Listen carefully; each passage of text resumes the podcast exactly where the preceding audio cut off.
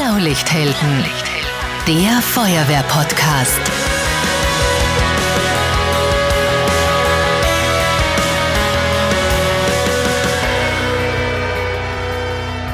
Diese Folge wird präsentiert von Metro. Versorgung für jeden Einsatz und Verpflegung für jedes Feuerwehrfest. Servus, hallo und herzlich willkommen beim Feuerwehr-Podcast Blaulichthelden. Ich bin Marcel Kilic und wir schauen heute hinter die Kulissen der Brandursachenermittlung. Seit Menschengedenken, da war das Feuer immer Fluch und Segen zugleich.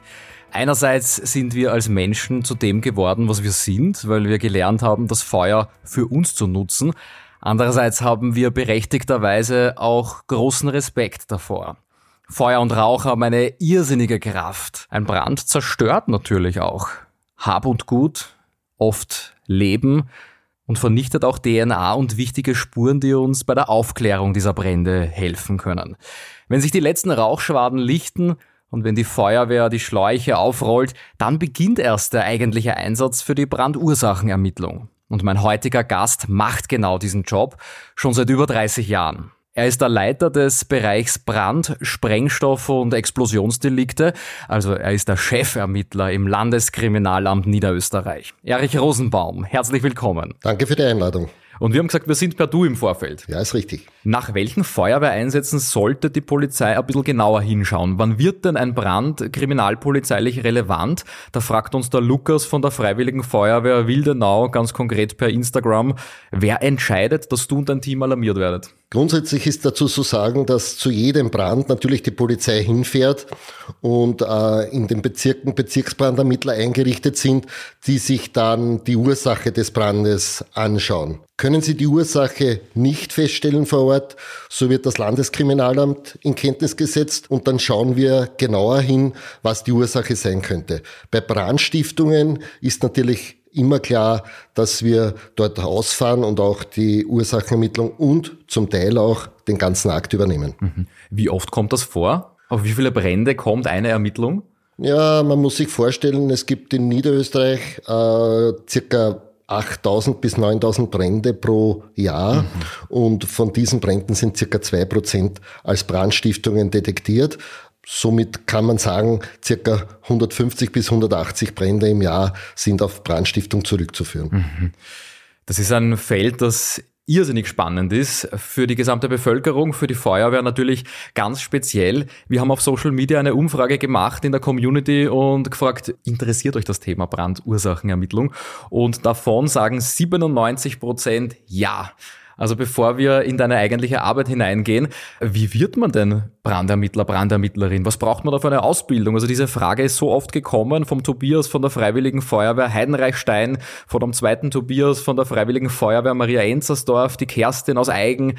All die wollen wissen, wie könnte man Brandermittler werden? Brandermittler bei der Polizei wird man so, dass man grundsätzlich einmal zur Polizei geht, dass man sich dann für Brandermittlung interessiert. Es ist dann beim Landeskriminalamt, äh, das sind wir, eine eigene Stelle eingerichtet. Da kann man sich im Dienstweg bewerben. Es ist natürlich vorteilhaft, wenn man eine technische Berufsausbildung im Vorfeld hat und dann, wenn man gebraucht wird, wird man zugeteilt. Dort wird man zwei Monate lang ausgebildet und fahrt zu jedem Brand, der anfällt und macht ihn dort mit Sachverständigen des Bundeskriminalamts oder der Landesstelle für Brandverhütung äh, ans Werk und äh, stellt die Ursache fest. Äh, so kann man Brandermittler werden. Natürlich, alles ist natürlich Angelegenheit der Erfahrung und je mehr Brände, das man natürlich bearbeitet, umso besser wird man natürlich in der Spurensuche. Wie viele Beamte gibt es denn in der Brandursachenermittlung? In der Brandursachenermittlung in Niederösterreich gibt es draußen in den Bezirken ca. 120 Bezirksbrandermittler, die bei uns ausgebildet werden und äh, beim Landeskriminalamt gibt es acht Mitarbeiter, die die Brandursachenermittlungen durchführen und auch die Brandermittlung im Nachhinein. Und es gibt dann auch noch beim Bundeskriminalamt sechs Sachverständige, die sich ausschließlich um Brandermittlung mhm. kümmern. Wie ist genau der Ablauf, äh, wenn ihr alarmiert werdet? Was, was machst du da, wenn du da hinkommst? Was sind so die ersten Momente? Die ersten Momente sind so wie bei einer normalen Tatortarbeit. Man schaut sich äh, außen, von außen nach innen den Tatort an, ich möchte ihn als Tatort nennen und nicht als Brandort äh, und geht dann immer mehr in das Gebäude vor. Man schaut sich dann Spuren an und der Brand, man muss sich ja vorstellen, äh, der Brand vernichtet nicht nur Spuren, sondern er setzt auch Spuren. Und wenn man diese Spuren lesen kann, dann kommt man zum Brandentstehungsbereich. Und wenn man beim Brandentstehungsbereich ist, dann kann man dort die Brandursache ziemlich sicher feststellen. Wie schnell muss das dann gehen? Wenn die örtliche Polizei äh, dich verständigt, müssen die den Brandort oder vielleicht den Tatort dann bewachen, bis ihr da kommt? Weil wenn es Spuren gibt, die du finden kannst, besteht auch die Gefahr, dass die wieder wer vernichtet. Also grundsätzlich ist bei einem Brand Herr des Brandes die Feuerwehr, der Einsatzleiter. Äh, solange es nicht Brand ausgibt, haben wir dort nichts zu melden und auch nichts zu tun. Ist dann Brand ausgegeben, wird der Brandort sozusagen sichergestellt, ja, wird abgesperrt und dann wird gewartet, bis wir kommen oder zumindest bis der Bezirksbrandermittler kommt, äh, wo man sich dann äh, um die Brandursache kümmert. Was gehört denn zu eurem Equipment dazu? Welche Geräte werden da verwendet? Fragt der Luca von der Feuerwehrjugend Wien. Kommst du da mit einem kleinen Aluminiumkoffer und weißen Handschuhen? Wie kann ich mir das vorstellen? Ja, schon. Äh, es wird dort genauso vorgegangen wie bei einer Tatortarbeit. Man hat die weißen Overalls an, man hat eine Maske auf, man hat natürlich Handschuhe an und geht genauso bei einer Brandursachermittlung vor wie bei einer Tatortermittlung. Äh, mitunter mit etwas gröberen Werkzeugen. Man muss sich vorstellen, wenn es in einem Gebäude zu einem Brand kommt, dann liegen die Spuren des Entstehungsbrandes in der Regel unter dem Schutt. Somit muss der Schutt entfernt werden, bevor man die Spuren finden kann. Dazu ist es natürlich notwendig, dass man Schaufel, äh, eine Schaufel in die Hand nimmt und zum Teil bestimmte Bereiche äh, vom Schutt entfernt. Dann kann man im Grunde genommen feststellen, was dort passiert ist. Man muss auf jeden Fall genauer arbeiten, man muss auf jeden Fall sauber arbeiten, weil es am Brandort auch Fingerspuren geben kann und auch DNA-Spuren zu finden sein können. Mhm. Ich wollte gerade fragen, also der Täter oder die Täterin, gendern kann man in dem Fall auch einmal, ja, hinterlässt wahrscheinlich selten einen Reisepass oder einen Führerschein oder Geldbörsel. Wenn du dich da auf die Suche nach Spuren machst, nach Fingerabdrücken zum Beispiel, unterscheidet sich deine Arbeit da wesentlich von einem normalen Tatort, an dem es jetzt nicht gebrannt hat? Wie findest du Fingerabdrücke zum Beispiel? Das Wichtigste für uns ist immer der Zustand, den der Ersteintreffende am Brandort vorfindet. Deshalb sagen wir immer fotografieren, fotografieren, fotografieren, das ist das Wichtigste. Äh, warum? Der Brandort unterscheidet sich vom Tatort deshalb, weil er sich verändert. Ein Einbruch, die Spuren eines Einbruches verändern sich nicht mehr, mhm. wenn ich sie entdecke. Wenn ich einen Brand entdecke, verändert sich der Brandort mitunter so weit, dass er komplett wegbrennt. Und deswegen sind die ersten Eindrücke des Ersteinschreiters irrsinnig wichtig. Fotos sind für uns irrsinnig wichtig, damit wir wissen können, wie haben die Sperrverhältnisse ausgeschaut. War das Fenster noch drinnen oder war es schon ausgebrannt? War die Tür noch drinnen oder war sie schon ausgebrannt? Und Fingerspuren kann man sehr wohl feststellen. Es gibt mittlerweile Methoden in die, beim Spurendezernat, wo man äh, Fingerspuren hinter äh, rußbehafteten Flächen sichtbar machen kann. Also es gibt schon einige Möglichkeiten, das zu tun. Mhm, spannend. Wir sind ein Feuerwehr-Podcast. Blaulichthelden hat äh, viele tausende Hörer im Feuerwehrbereich. Und das heißt, wenn wir kommen, äh, ist unsere Aufgabe, das Feuer zu beseitigen, aber wir löschen üblicherweise mit Wasser und es kann sein, dass der ein oder andere Kübel Wasser natürlich da irgendwie zurückbleibt. Ist das ein Thema für euch? Zerstört Wasser, äh, zerstört Löschwasser Spuren? Müssen wir da besonders aufpassen, damit wir für euch keine Spuren zerstören? Löscharbeiten am Brandort zerstören immer Spuren. Aber die sind nicht vermeidbar. Warum? Weil es muss der Brand gelöscht werden, bevor unsere Arbeit beginnen kann. Wasser ist natürlich auch ein Mittel, wo man sagen kann, dass wenn brandunterstützende Flüssigkeiten bei einem Brand verwendet wurden oder zumindest bei der Entstehung des Brandes verwendet wurden, dann werden diese natürlich verwässert, aber grundsätzlich stört uns das nicht. Was können denn Feuerwehrmänner und Frauen machen, um euch die Arbeit zu erleichtern? Fotos zum Beispiel, ähm, Sachgebiet Öffentlichkeitsarbeit, auch die Feuerwehr fotografiert. Gibt es andere Dinge, die euch behilflich sein können? Die Feuerwehr ist in der Öffentlichkeitsarbeit hervorragend. Wir arbeiten auch super super mit Ihnen zusammen. Zwischen uns passt kein Blatt Papier, wenn ich das so sagen darf. Äh, wir bedienen uns immer wieder der Fotos der Feuerwehrmänner, weil sie beim Einsatz die erste Situation dokumentieren und wie ich schon gesagt habe, das für uns das Wichtigste ist. Okay. Ein großes Thema sind ja Spürhunde. Und der Manuel von der Freiwilligen Feuerwehr Göstling an der Ips, der will wissen, hat da jeder Hund sozusagen seine eigene Spezialfähigkeit? Ja? Also habt ihr da zum Beispiel einen eigenen Hund, der Brandbeschleuniger schnüffeln kann und äh, für andere Substanzen gibt's wieder andere Hunde? Das ist richtig. Die Polizei hat äh, eigens ausgebildete Brandmittelspürhunde im Einsatz. Wir in Niederösterreich haben derzeit drei Hunde, ja, ein vierter wird gerade ausgebildet. Äh, das sind dual ausgebildete Hunde. Sie werden äh, zuerst einmal als Schutzhund und Suchhund ausgebildet und dann speziell auf brandunterstützende Flüssigkeiten. Das erfolgt spielerisch mit dem Hund. Er bekommt eine Belohnung, wenn er das findet. Und wir haben schon eine über 90-prozentige Erfolgsquote, wenn der Hund äh, ein Anzeigeverhalten setzt, dass wir diese Spur, die wir dort im Labor dann untersuchen lassen, auch äh, positiv bewerten können. Und wann entscheidest du, wenn ein Spürhund gebraucht wird oder kommt er immer mit? Wenn ich den Eindruck habe, dass es sich um Brandstiftung handelt, wenn ich den Eindruck habe, äh, dass brandunterstützende Flüssigkeit verwendet wurde, das merkt man beim Abbrand eines Gebäudes. Ja? durch Zeugenaussage Aussagen kann man äh, darauf schließen, wie schnell der Brand sich entwickelt hat. Ja? Und wenn ich dann der Meinung bin, ich möchte äh, den Brandort auf brandunterstützende Flüssigkeiten untersuchen lassen, dann fordere ich einen solchen Brandmittelspürhund an. Wie kann ich mir den Einsatz mit einem Brandmittelspürhund vorstellen? Wie läuft das ab? Wie erkläre ich dem Hund, was er da zu tun hat? Das ist so, wir sagen dem Hundeführer, welchen Bereich wir abgesucht haben wollen und er steckt dann dem Hund diesen Bereich ab. Das passiert so, dass er dem Hund zeigt, die vier Ecken dieses Bereiches, den wir eigentlich abgesucht wollen. Und auf ein Kommando beginnt der Hund dort zu suchen. Und wenn er dort eine brandunterstützende Flüssigkeit detektiert, äh, legt er sich ab mit den beiden Pfoten äh, links und rechts von diesem Ort und zeigt somit dem Hundeführer dass er dort diese Flüssigkeit detektiert hat. Dort wird dann eine Spurenziffer aufgestellt von uns.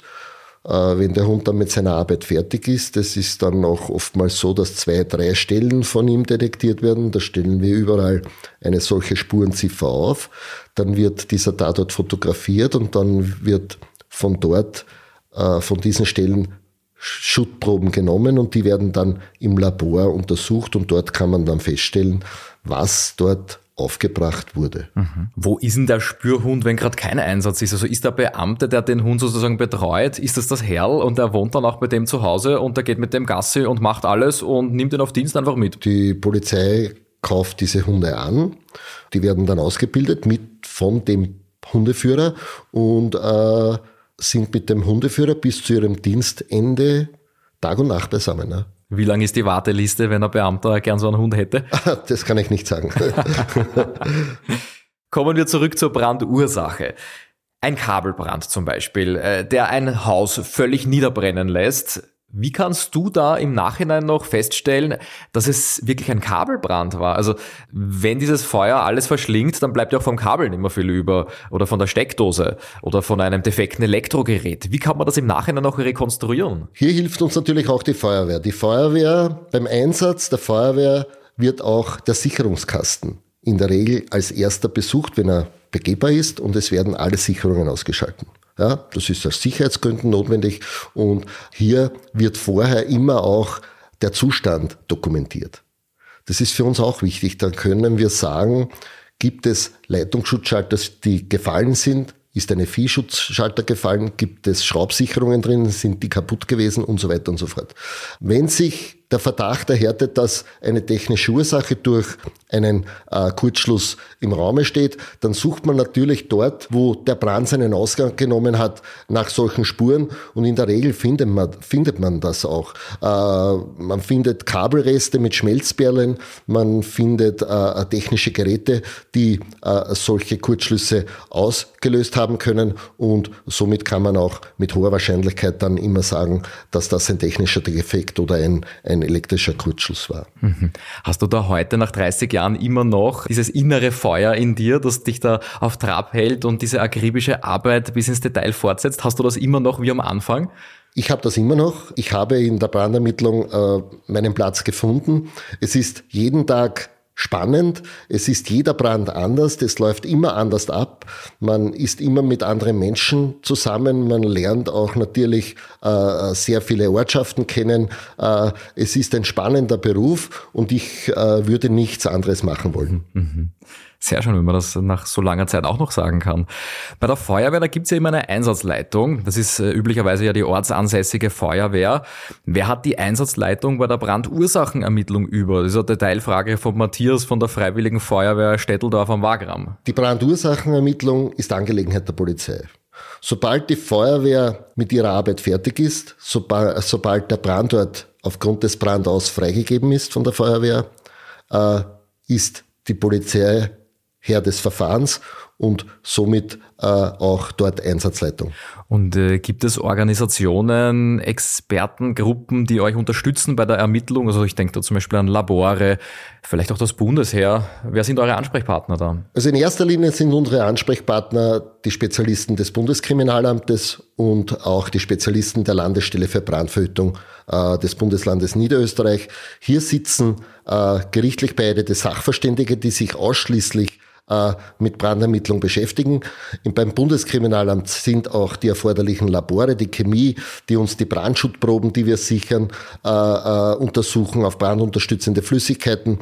Dort können wir auch Kabelreste untersuchen lassen. Dort können wir Geräte untersuchen lassen. Also diese Spezialisten haben wir in den eigenen Reihen. Wie schnell geht dann so eine Ermittlung? Wie lange dauert das? Die Brandursachenermittlung ist jetzt ein längerer Prozess. Äh, ich sage jetzt einmal, äh, ich muss zuerst den Brandentstehungsbereich finden, dass ich dann in weiterer Folge die Brandursache finden kann. Ist dann die Brandursache feststehend, zum Beispiel Brandstiftung, dann beginnt unsere Arbeit betreffend der Suche des Verursachers, des Brandstifters. Somit kann ein Fall der beginnt mit einem Brand bis zur gerichtsfertigen Anzeigeerstattung durchaus mehrere Monate dauern. So ein Fall wäre zum Beispiel auch äh, dieser Jahrhundertwaldbrand in Hirschwang an der Rax. Unsere erste Folge in diesem Podcast, ist genau um diesen Einsatz gegangen. Damals war noch nicht klar, was die genaue Brandursache war, da waren es eher Vermutungen. Da bist du wahrscheinlich der perfekte Ansprechpartner. Wie ist denn da der Stand der Dinge aktuell? Wir waren dort raus, wir haben die Brandursache dort festgestellt, gemeinsam mit Sachverständigen des Bundeskriminalamtes und der Brand ist mit hoher Wahrscheinlichkeit entweder auf ein fahrlässiges oder grob fahrlässiges Verhalten einer Person zurückzuführen. Das ist zum Beispiel ein Fall, der immer noch bei den Ermittlungen andauert. Wir sind immer noch auf der Suche, aber wir sind auf einem guten Weg. Und ich glaube, wenn ein bisschen Glück mitspielt, können wir die Sache auch klären. Hm, da gibt's ja auch einige Mythen, zum Beispiel, dass eine Glasscherbe einen Waldbrand auslöst. Dann gibt's dieses Detailwissen, wo manche sagen, das geht nur bei der Sektflasche, weil nur die hat einen gewölbten Boden und nur die kann das auslösen, wenn die Sonne drauf scheint. Ist das ein völliger Mythos oder ist da was Wahres dran? Also eine Glasflasche an und für sich hat noch nie einen Waldbrand ausgelöst. Also mir ist nichts bekannt, äh, dass das jemals passiert sei. Ich habe mich auch rückversichert, gesichert beim Bundeskriminalamt, bei den Sachverständigen. Auch dort ist das nicht bekannt. Das mit der Sektflasche, das mag wohl wahr sein, dass bestimmte Flaschen einen eingezogenen Boden haben, nur muss es sich da um einen Klarglas handeln und äh, wir wissen alle, äh, wir waren irgendwann einmal doch jung und haben uns mit Brenngläsern beschäftigt, mit Lupen beschäftigt und auch so äh, kleine Punkte mit der Sonne gesucht die heiß geworden sind und man weiß, wie schwer das ist, dass man äh, mit so einem Brennglas äh, einen Brand verursacht, zumal äh, es am Waldboden kein Sonnenlicht gibt. Es kann entweder nur am Waldrand passieren, aber das müssen schon so viele äh, Zufälle sein und äh, eine Flasche allein geht da gar nicht und Glasscherben auch nicht. Und dann hänge ich noch gleich einen zweiten Mythos an, nämlich ein Strohballen oder ein Heuballen, der sich selbst entzünden kann, weil es im Inneren angeblich so warm wird durch, äh, ich sage einfach, Gärprozesse, die dann einen Brand auslösen können. Stimmt das? Strohballen an und für sich können nicht sich selbst entzünden. Es gibt einzelne Fälle mit Haferstroh, das ist wohl richtig, aber in den meisten Fällen redet man, äh, äh, von, redet man von Heuselbstentzündung. Hier entstehen natürlich durch Feuchtigkeit und Druck äh, im Inneren äh, die thermophilen Bakterien, die dann schlussendlich zu einem Klimmbrand führen und wenn diese der Kanal dieses Klimmbrandes dann an die Oberfläche durchschlägt, dann kommt der Sauerstoff dazu und dann ist eine explosionsartige Brandentwicklung immer zu bemerken. Wenn ihr mit der Ermittlung fertig seid, wie schaut das Ergebnis dann aus? Kommt dann raus, ja, da steckt ein Feuerteufel dahinter oder nein? Oder gibt es da noch einen Interpretationsspielraum fürs Gericht zum Beispiel? Wie schaut so ein Abschlussbericht da aus? Was kann da rauskommen? Ja, es gibt an und für sich nur entweder oder. Äh, wenn es Brandstiftung ist, dann wird auch eine Brandstiftung angezeigt und wenn es keine ist, dann natürlich keine. Dann ist es vielleicht ein Fahrlässigkeitsdelikt oder es ist überhaupt nur ein Sachverhaltsbericht, weil es eine technische Brandentwicklung gegeben hat äh, in der Industrie oder bei einem Fahrzeugbrand. Aber grundsätzlich wird, wenn es eine Brandstiftung ist, äh, das genaue Delikt zur Anzeige gebracht. Ich habe gehört, wenn ihr eine Vermutung habt, wie so eine Brandstiftung abgelaufen sein könnte und man ist sich da nicht ganz sicher, dann rekonstruiert sie das sogar, um den Hergang äh, herzuleiten mit einem Abbrandversuch. Wie läuft sowas ab? Verschiedene Materialien brennen verschieden ab.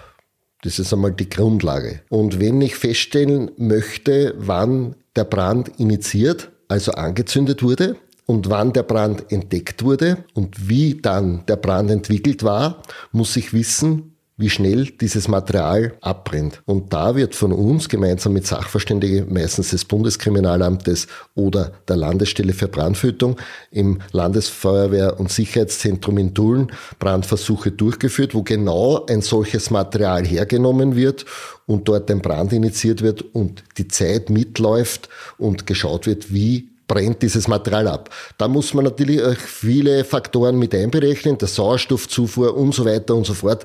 Aber das ist für uns äh, sehr wichtig zu wissen. Ein Riesentrend bei Einsatzorganisationen sind aktuell Drohnen.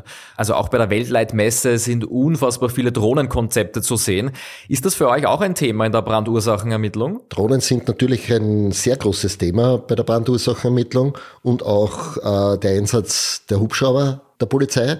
Warum? Weil man bei großen Brandorten äh, von oben eine bessere Übersicht hat und auch diese, diese Brandrichter, die vom Entstehungsbrand äh, ausgehen, äh, besser sehen kann. Äh, diese Beobachtungen kann man bei großen Brandorten von Boden aus nicht machen und deswegen äh, werden sie auch von uns sehr oft eingesetzt. Was sind denn Einsätze, die dir besonders in Erinnerung geblieben sind in deiner mehr als 30 Jahre andauernden Karriere, jetzt in deiner Funktion als Chefermittler? Die schlimmsten Einsätze sind natürlich Einsätze, wo Menschenleben äh, zu beklagen sind. Oftmals Kinder, äh, oftmals bei Explosionen. Das sind natürlich die schlimmsten Einsätze. Ich kann mich da erinnern an einem Einsatz, äh, im Süden von Wien, wo, wo, vier kleine Kinder verbrannt sind. Ich kann mich da, äh, daran erinnern, äh, im Baumgarten äh, bei der Gasexplosion, wo ein Mann ums Leben gekommen ist. Ich kann mich daran erinnern, äh, bei einer Gasexplosion in Wilhelmsburg äh, elf Menschen ums Leben gekommen sind. Das sind die schlimmsten Einsätze, die man sich vorstellen kann. Brand ist gefährlich, Feuer ist gefährlich. Es erzeugt natürlich eine große Angst in der Bevölkerung und es brennt meistens nur in der Nacht. Und äh, das ist einer der heimtückischsten kriminalpolizeilichen Delikte, Brandstiftung, die es eigentlich gibt. Mhm. Wenn du mit Täterinnen oder Tätern dann zu tun hast, was sind die Motive? Warum machen Menschen sowas? Wieso legen Menschen Brände? Die Motive bei solchen Menschen sind sehr vielfältig. Es ist eine sehr große Motivlage zu bemerken. Oftmals sind sie mit der Gesellschaft nicht zufrieden, wollen sich bemerkbar machen. Oftmals sind es Personen, die nie Anerkennung erfahren haben. Und es gibt natürlich auch Brandstifter, die sich einen finanziellen Vorteil durch eine Brandstiftung verschaffen wollen. Also die Motivlage ist sehr umfangreich und deswegen ist es auch sehr schwer, ein Branddelikt zur Gänze aufzuklären. Mhm. Erich Rosenbaum, vielen Dank für deine Einblicke. Dankeschön, dass du uns Feuerwehrleute da an deiner Arbeit teilhaben lässt und uh, uns diese Einblicke ermöglicht. Dankeschön. Sehr gerne. Für mich war das eine der spannendsten Folgen von Blaulichthelden überhaupt bisher, weil wir wollen uns die Themen genauer ansehen, die für uns als Einsatzkräfte wirklich relevant und interessant sind.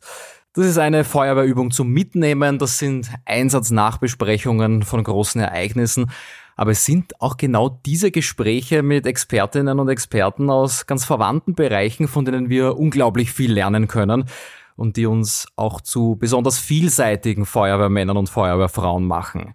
Sagt uns gerne Bescheid, welche Themen euch noch ganz besonders interessieren und ob ihr von diesen verwandten Bereichen mehr hören wollt, wie zum Beispiel eben über die Brandursachenermittlung. Am schnellsten erreicht ihr uns per E-Mail, per Facebook und per Instagram. Die ganzen Links, die findet ihr in den Show Notes, also in der Podcast-Beschreibung und die findet ihr auch auf www.blaulichthelden.at. Ich freue mich auf eure Nachrichten und ich freue mich ganz besonders, wenn ihr das nächste Mal wieder dabei seid. Bis dahin, ciao, servus und gut Wehr.